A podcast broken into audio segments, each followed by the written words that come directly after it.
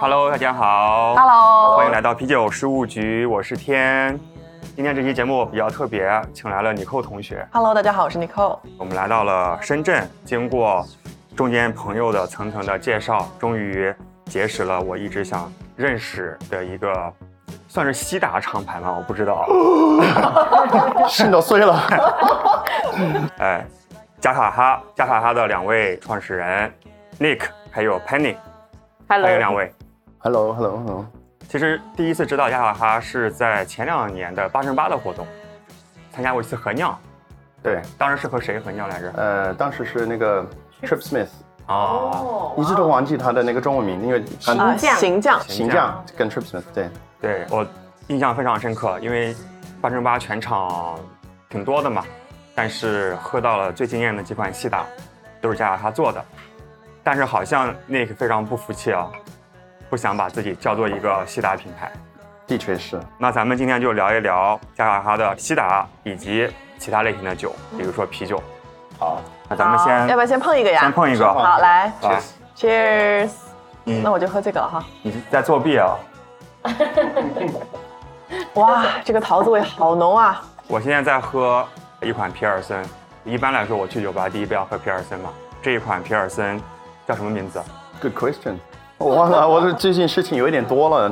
啊，take a chill pills，因为英文就是 take a chill pill，就是有一点像押韵嘛。take a chill pill 的意思说冷静，冷静。哦，因 take a chill pill 就是去对人就说了，你你太兴奋了，或者冷静一下。冷静一下。有点像那句话，什么 keep calm and take easy。对对对，就是这个意思。然后就然后那个，因为他是皮尔森，然后就改变最后一个 pill 变成 pills，啊，那也是从这个来的。的。对对因为它也是比较清爽，让你放松，所以我觉得比较适合。非常的干净，而且尼克说它是一款新西兰皮尔森。我只能说它是一个新世界的皮尔森。其实我们可能酿酒师也会参考 BJCP 的那个标准，但是有时候你看那个每年每三四年他们会增加另外一个项目或者另外一个种类。对，那现在新西兰的皮尔森已经加入了 BJCP 的当做一个风格，对，但是我们这个没有用新西兰的酒花，工艺是类似于老家的那个，我新西兰人嘛，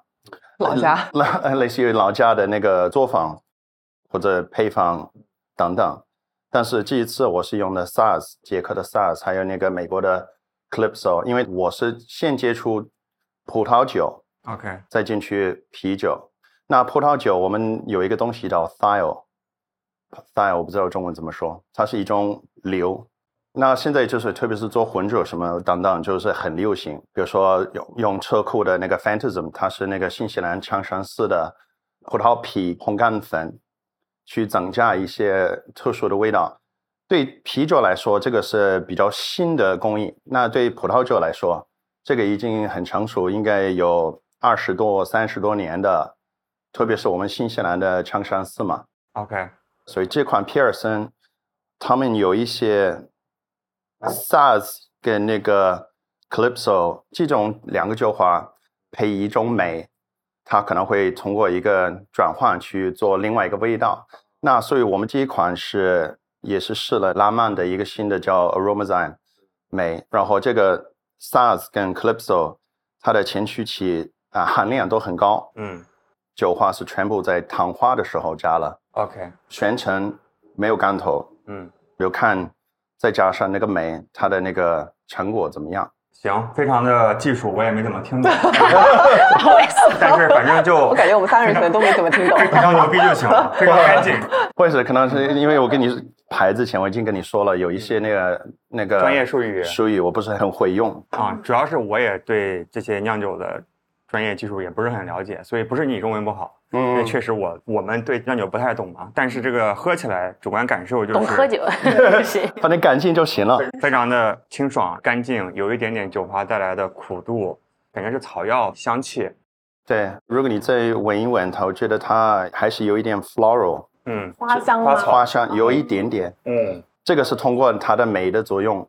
哦，我觉得比较淡的花香，是是嗯，对有一是比较淡那种香味。皮尔森就是要淡爽，多喝点儿，大口袋喝。所以这个酒是不是比较适合第一杯喝啊？哎其实就是全球很多酿酒师，嗯，为了可能是谋生门路去赚钱，我们需要做一些我们自己不喜欢喝的产品。哦，那我不会说我我我的系列里面我我我喜欢什么不喜欢什么，但是我可以公开说，我个人包括我很多同行的朋友，我们就喜欢喝干净清爽的皮尔森，啊还有现在就喜欢喝干净发干的西海岸，对，IPA，呃，就是西海岸的 IPA，哦喝浑浊有点喝腻了。哦，感觉就回归本质了，是吧？喝一些比较基础的、干净的。对，干净这样的话可以 session 没有负担，我也是，就是今年的话，就特别喜欢皮尔森拉格或者是西海岸。对，或者旧花拉格什么都都可以。对对对对对 Mini Callis 我都喜欢对。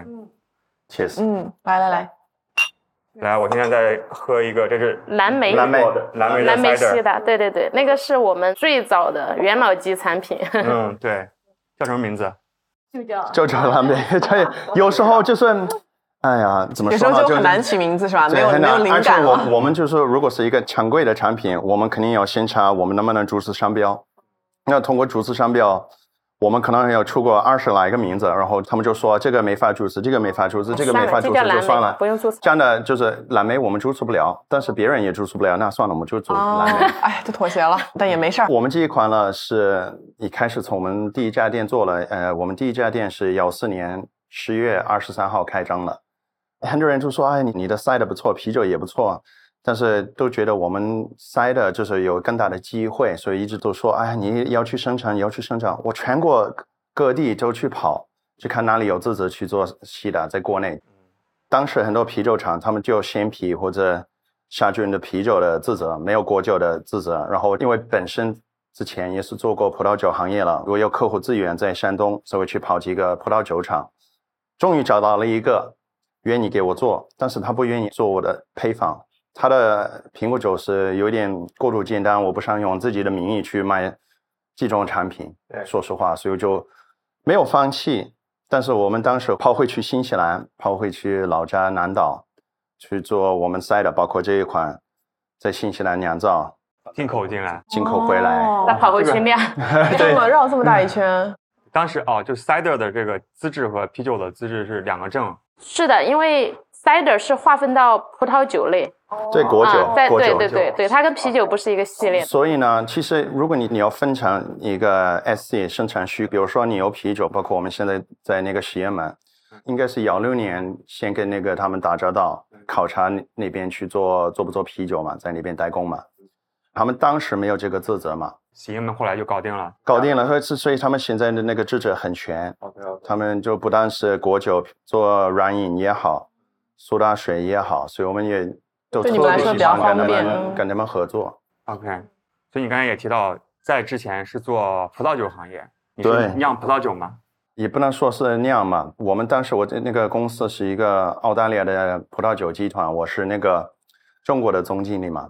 当时的那个酿酒师顾问是奔富退休的，他在奔富有三十年负责那个三八九到酒王，就是最高端的系列，水平很高的人。我们是当时是我们有几个葡萄园，包括一个酒厂在澳大利亚，我们把三装酒二十四吨放在一个一个火柜里面，三装的，运回来几个灌装基地，一个是在深圳，另外一个是在嘉兴，所以我们就把它运到这些地方去，然后我是负责那个灌装，从那个就开始接触技术嘛，比如说那个葡萄酒引申到那个二氧化硫倒灌，你会散发掉一点，所以也需要调整这个，调整那个，然后灌装之前要再过一次无菌过滤，所以从这个就开始接触一些技术。后来就是那个公司遇到一些困难，我是被另外一个公司挖过去的嘛。另外一个公司也是进口葡萄酒，后来我们也开始进口精酿啤酒，从那个美国、苏格兰、英国还有爱尔兰自己进口。接触葡萄酒之前，我是做国际货运代理，所以那个物流我也很熟。所以我们是通过平行进口酿酒狗。平行进口是，比如说酿酒狗当时是给那个代理权给长毛公司在上海，通过关系在英国调货，哦，也可以拿到那些检测报告之类的，可以拿到，因为这个是我的强项嘛。嗯，哦，拼一个货柜发到中国，哦就主要是因为你能拿到那个资质是吧？对啊，所以就是说平行进口也是要跨越一个中概念，但是是合法的。之前买过酿酒狗，先进口到日本，还有韩国，然后又到中国来的，他对们写的全都是日文。我们是直接从英国做过来的，就遇到一个客户，他是专业年就是澳洲人嘛，因为开始喝啤酒，然后我也是很喜欢啤酒跟葡萄酒，所以他就说可以教我。所以一般的可能家庭质量，你可能是先从第一名就是麦芽精开始，比较低级的。我们是直接去粉碎麦芽，就是第一批酒是强攻的，因为有他在带我，所以就是算是有缘分，然后运气好。遇到了个好老师，对啊，嗯，起点比较高，运气好嘛。所以后面就开始酿啤酒啦。所以说从开始酿啤酒，然后就先酿啤酒的我们是，对先酿啤酒的 先。酿啤酒对对，OK，对。但很多人不知道我们有啤酒，大家知道有西对对对，打是吧？因为那嗯个时候就觉得西打在中国是很空白的市场。还有西打进口税是很高的，就是二零零六年的葡萄酒有一个调整，所以这是为什么中国的那个葡萄酒市场从零六年开始往上涨，因为调整那个关税。但是塞的葡萄酒是分另外一个类，最好的西打可能对外说而言是英国跟法国，因为他们有专用的那个苹果去酿造。哦，所以刚才就是聊到你们发现西达酒在中国其实有很大的市场跟商机的，对吧？其实当时啤酒也是嘛，那个是几几年的事儿？幺四年一四年十月二十三号，我都记得了。哦，对这个我也记得一清二楚这个听得很清楚啊因。为我老婆很厉害，我们当时那个也就那个时候我们自己酿了一些酒，但是因为没有 SC，然后很多觉得我们酒很好喝，给他们尝了，但他们不敢卖。自己店里其实不需要 SC 的，但那个时候我们没有。店，然后哦后来我就说，我说要不我们开个小店卖自己酿的酒吧。他说，哎，好。然后我们就找了一个店，找了之后，所以是老婆给了你灵感开店。也不能完全是我之前在另外一个公司，对，有一个朋友说要一起，但是后来那个朋友就不太积极了，然后我就说我们自己开一个吧，开个小的。嗯，他是想说我装修速度特别快，哦，对执行力很强。我们拿到合同是十十月，三号左右，嗯，所以我们二十天之内就把店里开张了是。这家店吗？不是不是，第一家店哦在哦，福田口岸也不能说那个当时的那炸弹不积极，就是好厉害嗯20天遇到一开一个事情嘛。这个执行力也太强了。我这个店你知道我装修多久吗？难道也是十四天。啊？这么快吗？对，效率高，效率高，效率高，可以的。雷厉风行，嗯，顺利吗？刚开始顺利。还顺利，还行。那个时候因为没有人做，我可能一五年的时候我才知道我卖的这个酒叫精酿，就那个时候没有这个词儿，啊，没有这个。概念，就只是觉得好喝。对但你应该跟市面上的不一样。他也不知道精酿这个词儿，那个时候我觉得我也没听说精酿这个词儿啊，应该是一五年还是什么时候才开始有这个词儿的？嗯，就手工啤酒，然后其实喝这个酒的人就是还是外国人多啊，啊，然后最早的时候，对对对，就中国人还是相对来说少一点，但是也有，他们也不知道这个是精酿，然后就好奇说，哎，这个是手工啤酒啊，就是这个老板自己酿的，就觉得很好奇，就想尝一尝对。对对。啊，那 Nick，你为什么不喜欢“精酿”这个词儿？那你你告诉我“精”这个这个汉字的意思是什么呢？精精致，对，精致啊或者是或者精确，或者那个很紧。那很紧的话，比如说很多人就说我们是比大酒厂好。那我曾经看过百威的内部的一个发酵的流程，这个是真正的照进。啊，包括我曾经帮我朋友在新西兰代工了，然后我们对接的算是一个大酒厂，嗯，从每天测酵母数，每天测微生物，那个才叫精确，是吧？对，所以这个这个对我来说叫精酿嘛，啊，因为我们就是一个工厂，一个食品加工的工厂，那大或者小，我们都应该追求精。嗯，虽然我们的名字 handcrafted，我可以晚点说为什么呢？但是那个对我而言是很棒的啤酒，很好的啤酒，好的啤酒，差的啤酒，然后应该倒掉的啤酒。这这个是我的啤酒的分类，哪怕是我做的或者某某大厂做的。嗯，好喝就行。哎，我觉得 Nick 的这个观点还蛮有意思的。Nick，你不是在中国待了十几年，然后中文也讲这么好嘛？以你对汉字的了解，你觉得这 craft beer 翻译成中文，你觉得会用什么词汇比较好？因为英文的定义我也不喜欢。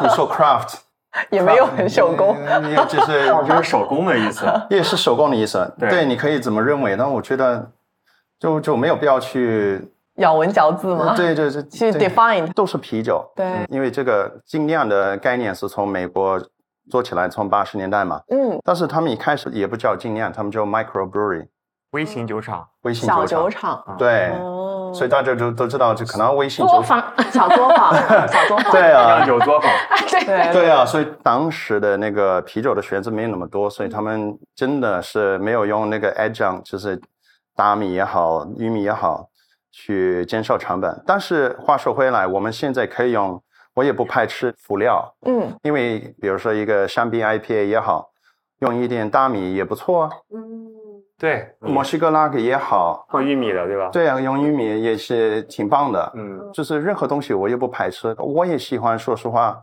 跟朋友在路边去吃一点烧烤，喝一瓶青岛，我觉得很配，很搭配。对我们喜欢的是好啤酒，这个好啤酒到底是大厂酿的还是小厂酿的？无所谓就是小厂也可以酿很烂的啤酒，大厂也可以酿很好喝的啤酒。但与此同时，他喝精酿也喝大绿棒子，对，因为我 我就不喜欢大家滥用这个词儿去代表我的酒比你好，因为我们是精酿，这个让产品说话嘛。同意。好，那我们要不继续边喝边聊？啊，潘丽帮我们刚打了一倒了一个新鲜的红苹果，可是它不红啊，啊看看一杯不红的。但它是用红苹果酿的，对，对，这个是用红富士。红富士加一点嘎啦，这个就是相当于啤酒里面的皮尔森，对，就是很哇这个干就是清 cider 爽里面就很清爽清然后干净，对。很，干净。嗯，嗯，好喝就不要哎这个就没有什么其他的水果的增味，这样子的话，哦特别它简单的，对它本身的风味全部就要体现出来。可能有很多增味的话，你可能还可以去掩盖它一些不好的东西啊，哦就是说是不是缺点。但这种就没有办法了。OK，我说是不是一般这种越简单的东西，它对于原材料要求会更高？还有就是你的酿造工艺啊，这工艺些都更因为像一般，比如说像我们吃那种特别好的海鲜，我们就蒸一下就好了，也不用其他的调料啊或什么的，对很呃复杂的烹饪方式。就是如果海鲜不新鲜，他肯定给你炒个爆辣川菜，干嘛黑人家川菜？川菜很好，我喜欢川菜。对，我对，意思就是说，因为重味嘛，你就可以掩盖很多东西，是是反正吃了又麻又辣，哎，就这个味儿就好了，嗯就好喝。好喝，就它的香气非常的持久，不是那种非常冲，就一下就没了。所以你刚刚讲，它这个是对于苹果的那个品种是有特别的要求吗？呃，也有，就是工艺来，好吧，你说他吧。他连工艺都不知道那你说，我说我我我向你学习，老师。潘丽说了，那就以后以这个为准了。你听听吧对呀，我别人都听我说，没听你说呀。对啊，我已经我是其实卖酒的其实我们有一个小话了，包括我们自己定制衣服了，我后面我自己写老板娘，她是老板，啊我耙耳朵，而且她真的是老板，我真的是给她打工的。其实我有个类似的想法，就是我们现在中国有很多精酿厂牌也好，酒吧的老板其实是女生。那店里的男人其实是为他打工的一群小伙子，在厂里在厂里酿酒的一些男人为为他 请打工。你把油腻给去掉。对，但是其实会有一个思维惯性，我也在内啊。去个酒吧，然后看到一位女性从业者，会叫她老板娘，对吧？嗯但其实有些时候她就是老板，比如说加卡哈，Penny 是老板，对吧？我是老板娘，真的。对 你这个我听有的跟我抱怨过。是？吧？嗯。然后昆明有特别好的酒吧，Eagle 啊，也是女生，其实是主理人。还有那个昆明那个娜娜，然后还有一些厂牌，还有之前 Hop 在广州 Hoppy Angel，应该她就是老板，但是我叫她的时候，我会叫她老板娘。对，所以我们明年三八节的时候，我们可能出一个 T 恤，上面就是类似的概念，不要叫我老板娘，就是我是老板，就是，但是我们还在想怎么 去翻译这个创意，就是改变一下大家对于老板和老板娘性别的刻板印象吧。精酿啤酒就是要去改变很多刻板印象的东西，期待你们的作品。对，到时候对也肯定送给 Andy，谢谢穿着那个衣服，嗯，也可以送给我吗？我就不去掉那个他以前娘。他以前做的 T 恤，他就后面写自己老板娘，就给自己做的。好有趣哦！行，刚才给我岔开了，是想聊这个工艺的，中国百分之七十以上的苹果是富士嘛，所以我们就一直都在寻找那个其他的那个小品种，去让它味道稍微复杂一点。嗯，所以这个其实我们用的一部分是山东的，另外一部分是另外一个供应商的富士跟嘎拉果，那个少部分是有机的，但是我们不对外说。OK OK，有一个 secret，不是 secret，因为它不是整个产品是有机的，部分是有机有机的东西是贵的，太贵了，太贵了。但是为了找到就是另外一种味道，我宁愿是还是要用一部分嗯，去让它就跟希望它有就是与更好的众不同。口感。嗯，，对，确实很好喝，他已经把它喝完了，请你慢点喝。挺好，而且甜度控制的很好，没有很腻。对对对，哎，我说到这个西打，我有个小问题啊，啊希望不要得罪女生。是女生会喝的比较多吗？还是男生也喜欢喝这个西打酒？我也很喜欢喝。对，很多人就会觉得说，哎，这是水果嘛，肯定女孩子多。但是你说你去卖血啊或者干嘛的，喝水果茶的，你看都是女生嘛，肯定不是。哦，那倒也就是对年轻嗯的也、也会很喜欢，对对对包括我们店里，就刚刚跟你讲，店里一开始我们的客人都是外国人。哦，对对对，其实西打并不是说某个女生开始喝的，实际上是一群老外大老爷们儿喜欢喝。哦，可 以我记得当时在我们那儿喝西打最猛的就是一群爱尔兰人。哦对我们有有一个晚上，当时的那个第一家店是比较简陋的，一个晚上他们喝了一百二十三升，那个店只有四十八平方米。七桶酒，对，就是酒头基本上都清空了嘛。不是，我就说那个晚上是哦破纪，他他只喝那一个。他们肯定啤酒也喝了嘛，但是那个晚上就特别嗨。因为我们虽然里面四十多平米，但外面一条路都是我们，他们都站着，就跟香港兰桂坊一样。懂的，就是他不需要桌子外外国不需要凳子人对他不需要一个空间，对对对在在路上喝其实更有嗯对，所以说其实有很多人问我就说，哎，这个女生喜欢喝的，每次我都忍不住，我就要跟她说，不是，是是是，因为我也是他做这个我才喝的这个，所以我当时实际上我是没有什么性别的一个划分的，因为我店里的客人喝每一个酒的时候，并没有偏向于说，哎，女生喝这个，男生喝这个，嗯，我就没有觉得它是一个女孩子的酒。口味的偏好和性别没有必然关系。对，我果然问了一个小白问题。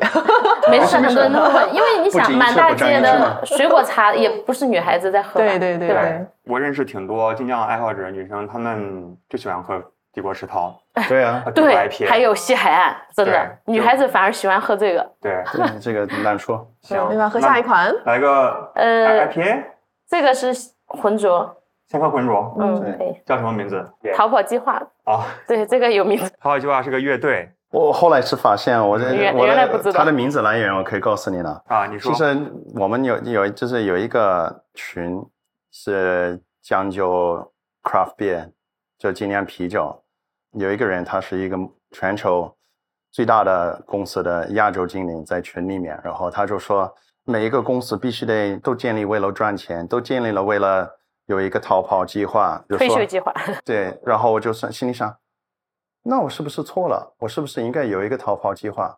我很爱这个行业，我很爱我们的小公司，嗯然后我要求没有那么大，就希望一步一一步越来越好嘛。嗯，所以就说我就设计一个 logo，意思是我们没有逃跑计划了 All 就 in 是我们就是想 enjoy 继续做下去嘛。我喜欢你这个态度。所以我觉得这个不能说话太概括了嘛。OK，所以和乐队没什么关系。没有，我觉得后来就后来才发现有一个逃跑计划。嗯，所以这个曲名里面有两位的人生态度。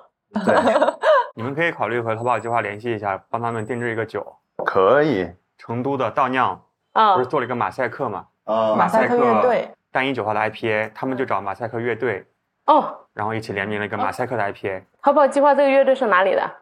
我不太确定，好像是北京的吧，但是哦我咱们给也不知道朋友打听一下。也影响到一个可能那个商标权嘛，因为我们真的是没有去防它，没有去抛他们的光。没关系，这个乐队应该也不会把这个酒的商标给注册下来 哎，我们试过，不能注册，啊。那我不知道逃跑不够正能量，不能逃。是不能注册。不知道我们申请的 anyway，可以搞点好玩的东西。嗯，就像我们这个陶醉一样的，一直叫陶醉，但是要注册就注册不了，我们就变成了一陶二醉。哦，哎，这个陶醉就是我喝的这个呃 Life 对 is Peachy，对吧？对对对哦，这个也很好喝。嗯要不下一款喝这个哎呀，我？跟你说一个另外一个笑话，也不能说笑话，是一个伤心的事情。通过这个过程，其实我我们的酒，要么是通过嗯我自己花钱学的，请了很多顾问嘛。嗯，包括今年我们也请了一个新西兰的葡萄酒酿酒师当做顾问嘛，一直得给我指导指导。然后这款那个老婆也蛮支持我去研发新品。当时果泥流行之前，我已经上到这个配方，然后它的引起就是那个新英格兰的 IPA 浑浊就开始在国内比较流行。然后我在想过，这个 cider 有时候我最喜欢的是有一些桃味，还有一些酒花味。嗯，所以我就说，哎，做一个桃子西的干头的那个酒花上的桃西的，呃问老婆能不能做，因为我们是先允许。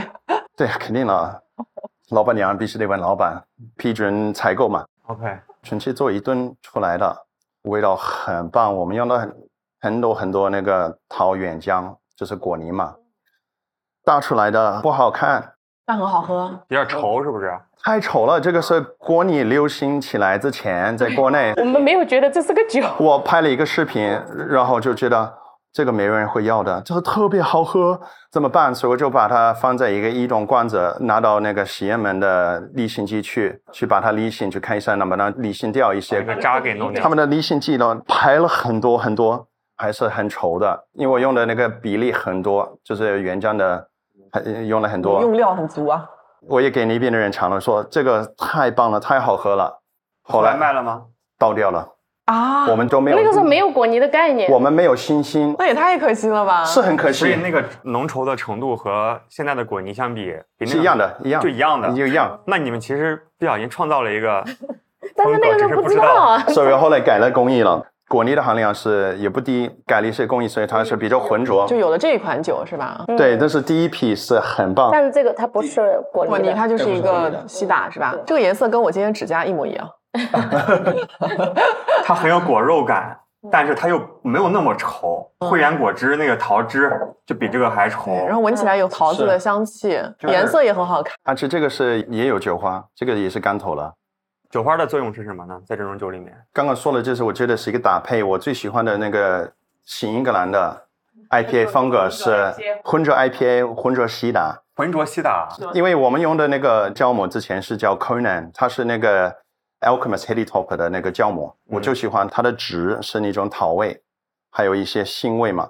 嗯，，apricot 不知道我 apricot 杏子，啊杏子，嗯，对，腥味，腥腥味。味哦，no no sorry sorry sorry，啊，有编辑有哎。调编辑掉。有杏子的味道，对。因为，杏子就是很香，很香，所以我就喜欢那个酵母的作用，所以哎，有有桃子跟所以所以杏子的味道。第一批我们也是用那个浑浊酵母发酵的，嗯也干头了，OK，嗯然后也加了这么多的果泥。嗯，这款酒很好喝，我觉得是喝过的桃子的西达里面我们真的喝一款。倒了不止那一批，为了把它做成浑浊，但是呢又不是果泥的样子，因为那个时候没有果泥，你现在可以又不是做做果泥清澈的了。这个是果泥吗？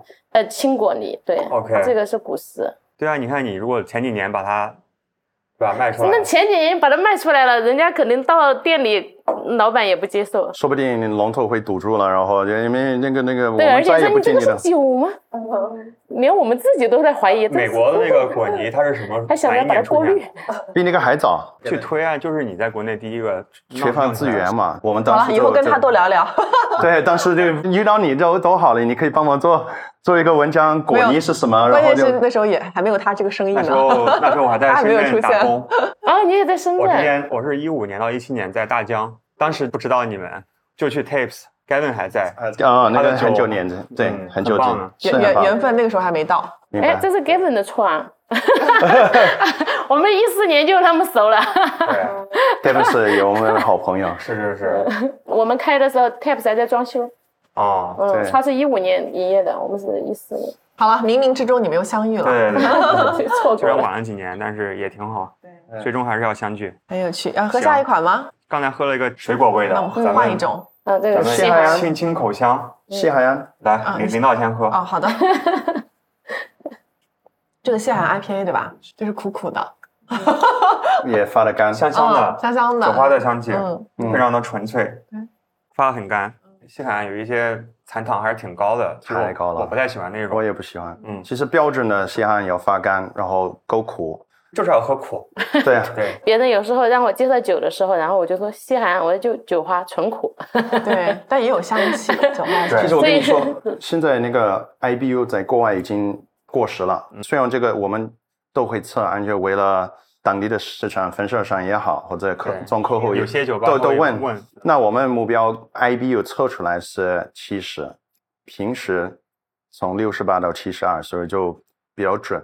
但是呢，确实我们现在包括 Russian River 也好，还有这其他的那个很出名的品牌，他们现在不标他们的 IBU，他们就说 perceived bitterness，可分析或者可感受的感知口度哦，对感知的刻度可以测吗？那个东西怎么测？可以测，但是呃设备要花很多钱，而且它的那个没有一个客观的标准的值。对我之前看到过有一些酒厂还有酒吧，老板酿酒师自己喝，他会把他他的所有的酒会标，比如几个星，对苦度是五五个星还是四个星，但他只能在自己的这个体系里面去对比。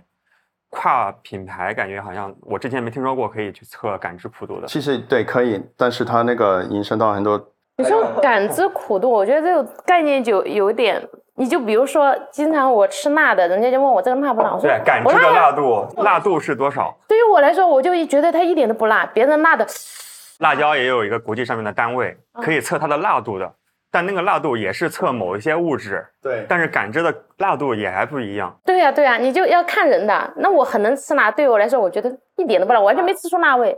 对于不能吃辣的，他辣的不行了。包括那个吃苦瓜，就是昨天我试咖啡，他说他说哎你都不喝咖啡的，你喝这个浓缩，你居然没觉得苦？我说是啊，因为我苦瓜我都是凉拌着吃的，天呐，生苦瓜凉拌吃。所以你对那个接受度比较高。对呀、所以我觉喝的比得较多，还培养好。的培养的。就是说，我觉得感知这个东西就太因人而异性化的，真的是要因人而异。对，但我今天也是长见识，我之前不知道有这个设备。其实我觉得并不重要，这个东西还是那个通过消费者的那个认知度提高，然后就越来越大众嘛。自然而然，跟包括老家，我们就不会参考一个 IBU，我们就看到啊、这个是 IPA，嗯我就喜欢苦。那这个是新西兰式的皮尔森，我知道它是清爽，也会有一定苦度。就是不会让消费者限制在那个里面了，就它可以有更多选择的空间。那在新西兰喝的那个啤酒，它是不会写它的 IBU 的，是吧？有的会写，但是现在很少。但是在国内的这些酒吧，这个牌子上应该都写的吧？我对，但是我我现在很多就没酒厂也，是也是在误导水消费者，比如说我就比较某某一个 IPA 是十个 IBU，那这个叫做 IPA 吗？跟它的来源嗯完全无关系。OK，所以我就不喜欢用这个来来来来标一个东西，但是没办法，哎，我觉得那个那个是一个很有 critical thinking 的一个人，就他对于现在的很多概念啊，在发生的事情，我觉得有打一个 question mark 的这样一个思路在，就在想说，哎，是不是真的这样，或者是不是可以做一些别的东西？我觉得这个挺有意思的。你觉得就新西兰人的这个身份对你酿酒的思路有没有什么影响？很大的影响，很大的帮忙。嗯，呃，你看，其实虽然新西兰人口少，来到中国，在这个小领域里面呢，有酒厂特别多。有成绩的。你像 Leon Mickelson，以前在上海的 Brew，后来去百威，现在会去墨尔本，呃，角热七煞，他负责澳大利亚十六个酒厂，包括 Pirate Life，它给我们整个行业的带来很多。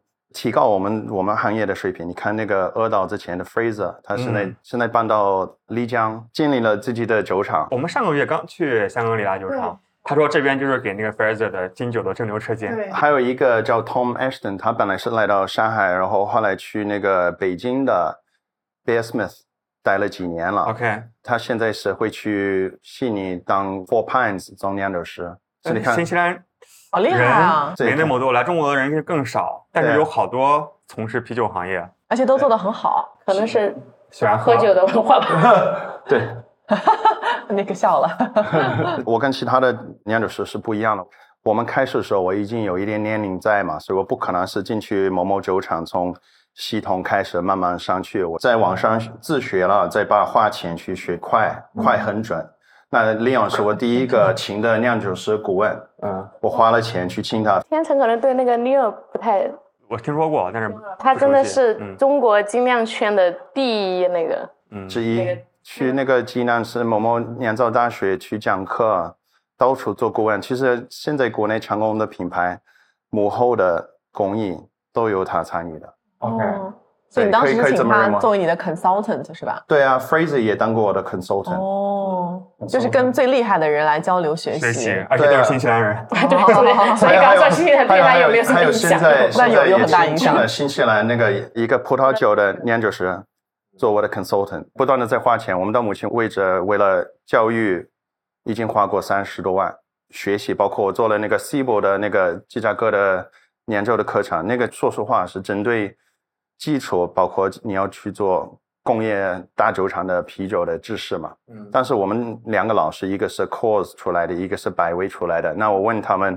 比如说一些专业的问题，关于那个干头也好，或者怎么用氮气，做出氮气的啤酒也好，他们不能回答我，因为他们没有这个经验，他们就搜出来的文章是我自己已经下载过了，已经看过了。嗯真的是从 Leon Fraser 还有那个我现在新西兰的顾问学的，那个新西兰顾问是建立了新西兰最大的苹果酒的酒厂，他做顾问建立过美国最大的私人苹果酒酒厂，嗯，卖给一个集团，很大，所以很有水平啊。我觉得 Nick 的那个经历就是有一点特别值得我们学习的，就是他除了自己感觉就很努力，然后有天赋以外，就是在跟行业里面最厉害的人在交流学习啊，就花钱就请他们当自己的老师，当自己的顾问。跟老乡学习。对啊，跟老乡，而且是跟厉害的顶尖的老乡在学习。但是我就是觉得，不管你是时间还是金钱，这些成本该花的要花。是啊聊了很多向新西兰老乡们学习嘛，但是如何体现到你目前的酿酒思路上面去？比如说，你会认为你的酒是偏所谓的新西兰风格吗？还是你觉得这个也无所谓？其实我们一开始啤酒或者西打都不叫 craft head，、我们叫 Kia Kaha，酒吧是叫嗯 crafted，、对，是酒吧叫。这就对，中文跟英文就对上了，是毛利语对，对毛利是毛利语。你啊看，因为是音译过来的，所以为什么我们哦现在的中文跟英文对不上？其实我一开始叫这个，那个时候我们最早就开始用液体酵母，我要去香港给他背，因为我是生货，所以我过去很方便，我要去给他背酵母，去给他背酒花。然后他用的麦芽也是新西兰所有的东西，所有的所有的东西是新西兰的，都是新因为西兰的当时也是练习过了新西兰跟澳大利亚的酒厂，但是当时那个他们的价钱比国外贵百分之二十五到百分之三十，就是说真的是做不到。然后我想，哎呀，老家的酒那么好，怎么办？后来就想到这个概念。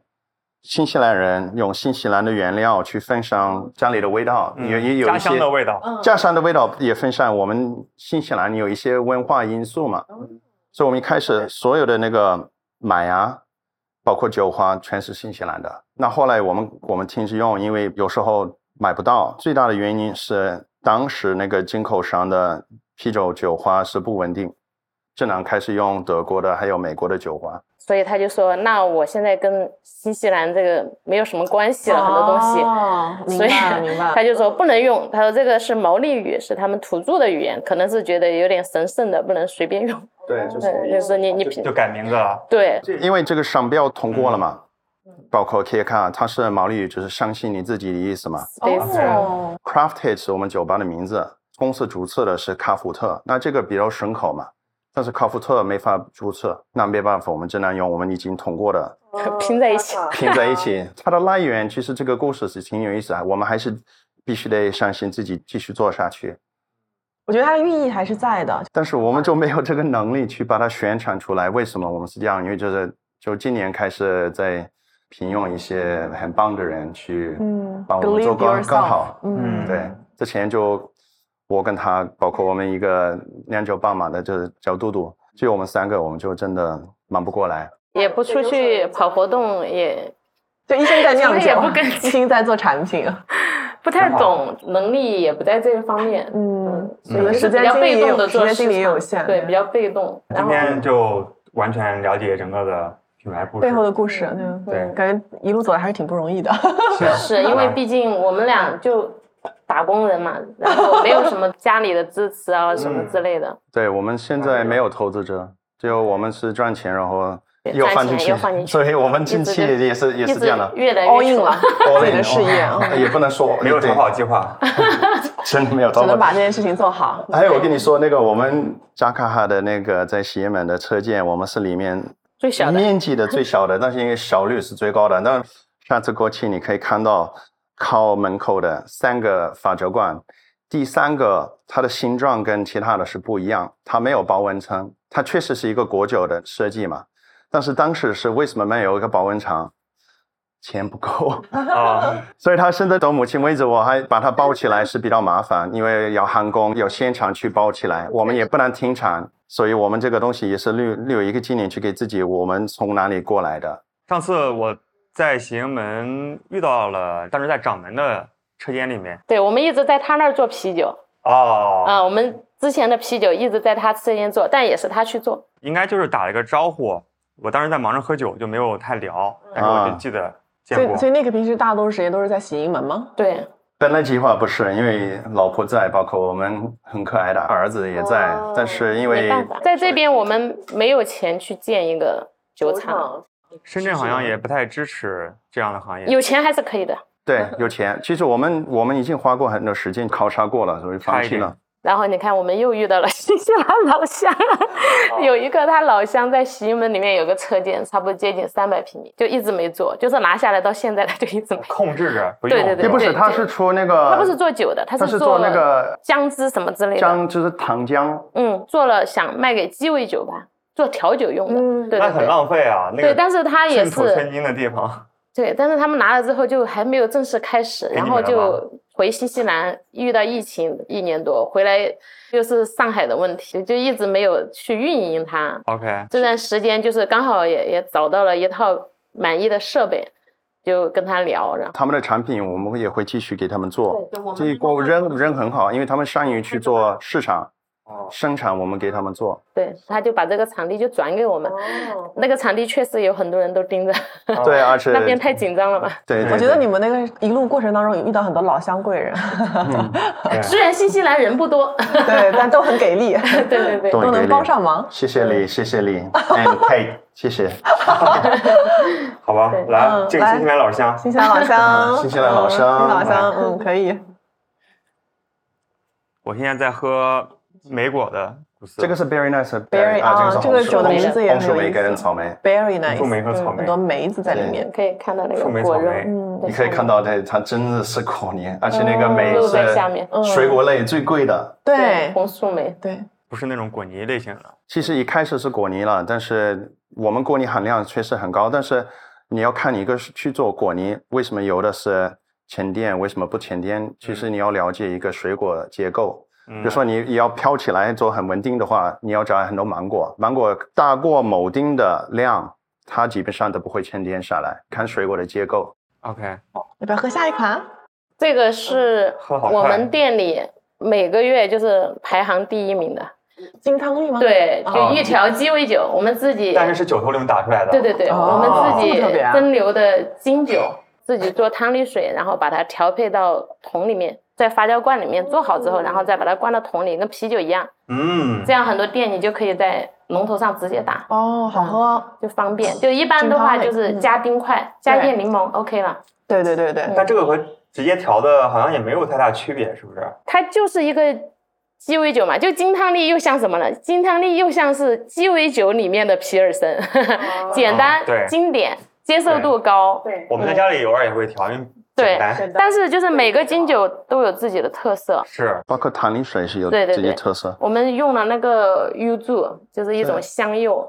日本的柚子。对对对，日本柚子成本很高，今年翻了一倍。我们是连续花八天去手工加工所有的鲜果的皮、就剥皮是吧？剥皮，然后那个刮皮嘛，然后要用来刮柠檬皮那种，这样刮，哦刮碎这。是秘密了，不用说。哦 开玩笑。然后我们去又把里面的果汁冷吹、压榨，果汁跟皮都有分开，都要有不同的用途。用料还是很敢用啊，你用的很足。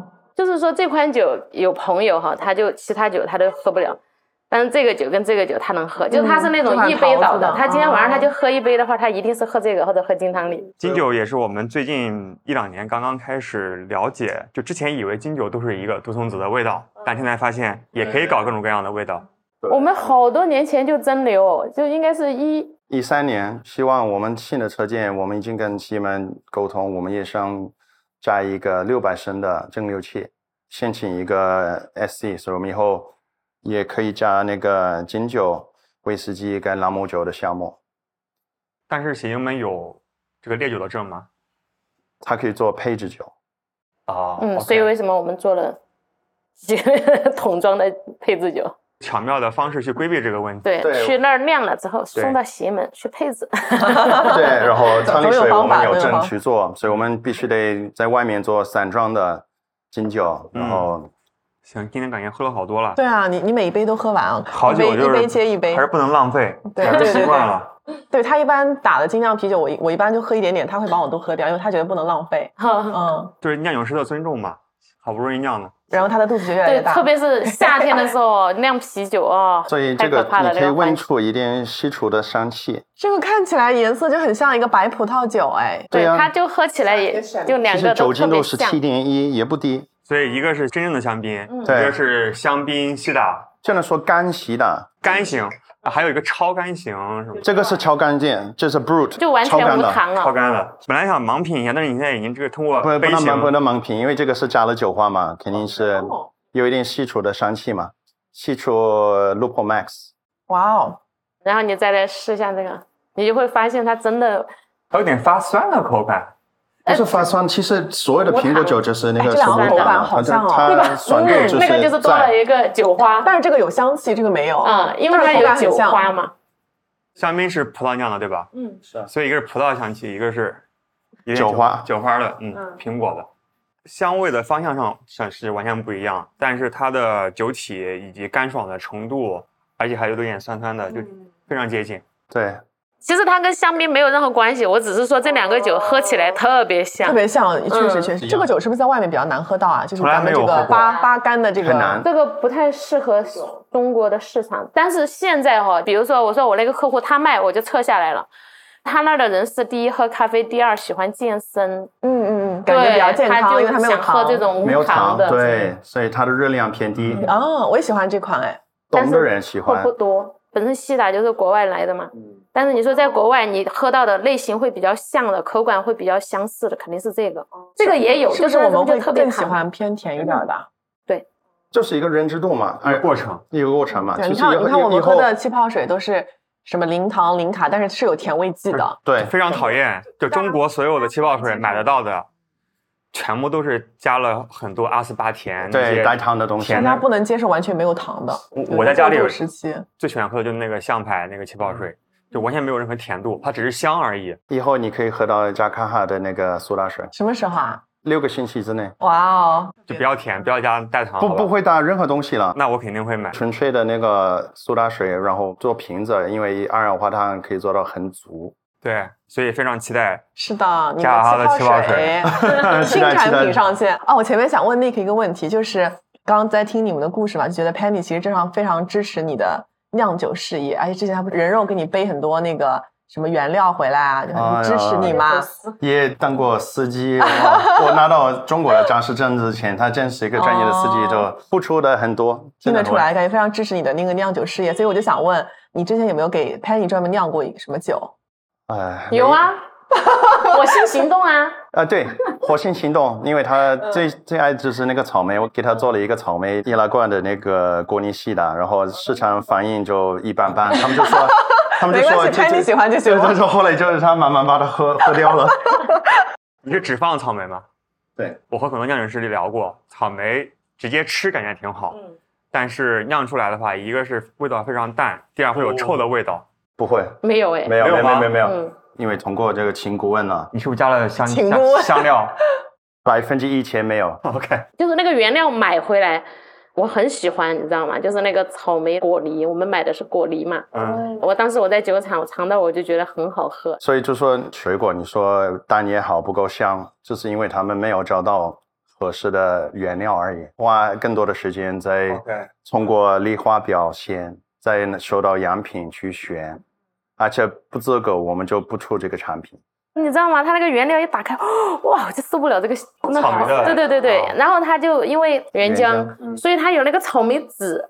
哦对我，我你有草莓籽，你就没有办法去做我到们用的是里面。进口的草莓，那都买回来了，我又很喜欢。那要不我把它做出来，然后给你灌易拉罐吧。哦，哇，好甜蜜啊！嗯，做了款酒，嗯，好，来 cheers cheers cheers。我也做过。我们领证那一天，我也酿了一款酒。对他，他也当时做过一款，嗯。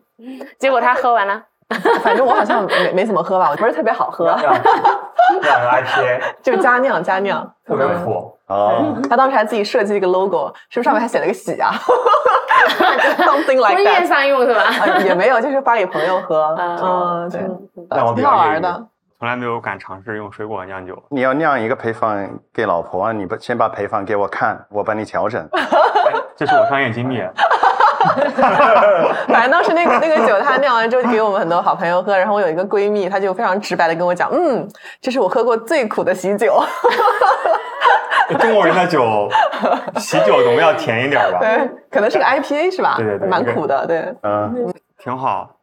还有吗？后来特别的酒，最近很多特别的，嗯，最近做了一个 Size，Size 是苹果跟蜂蜜混合的，所以是一种、哦。一种蜂蜜酒，然后蜂蜜酒你也做？对，然后我们就把它放进去橡木桶，有的我们加布雷特六个不同的水果，然后也做了一个冰流的酒，做了一个红树莓大麦酒，然后把它冰流，现在是二十一点五度酒精度，酵母做不到这个酒精度，必须得通过冰流去让它浓缩，所以那个现在在一个好厉害啊！在一个每个波本桶里面再称，那我们就到时候我们就有一个桶，把它手动灌瓶子嘛。哦，到时候可以给你发一瓶去品尝，在喜盈门吗？在西安门明年 啊，我是说我这周末就要去，我可以现场喝。可以给你瓶带一点出来，你可以尝一下那个没有过桶的味道。嗯其实它，我喝过你这种那个冰六酒，一般我觉得比较烈，然后味道一般般。但是这个确实，所以等你过去了，我可以加一点给你，挺好，挺好。二十一点五度。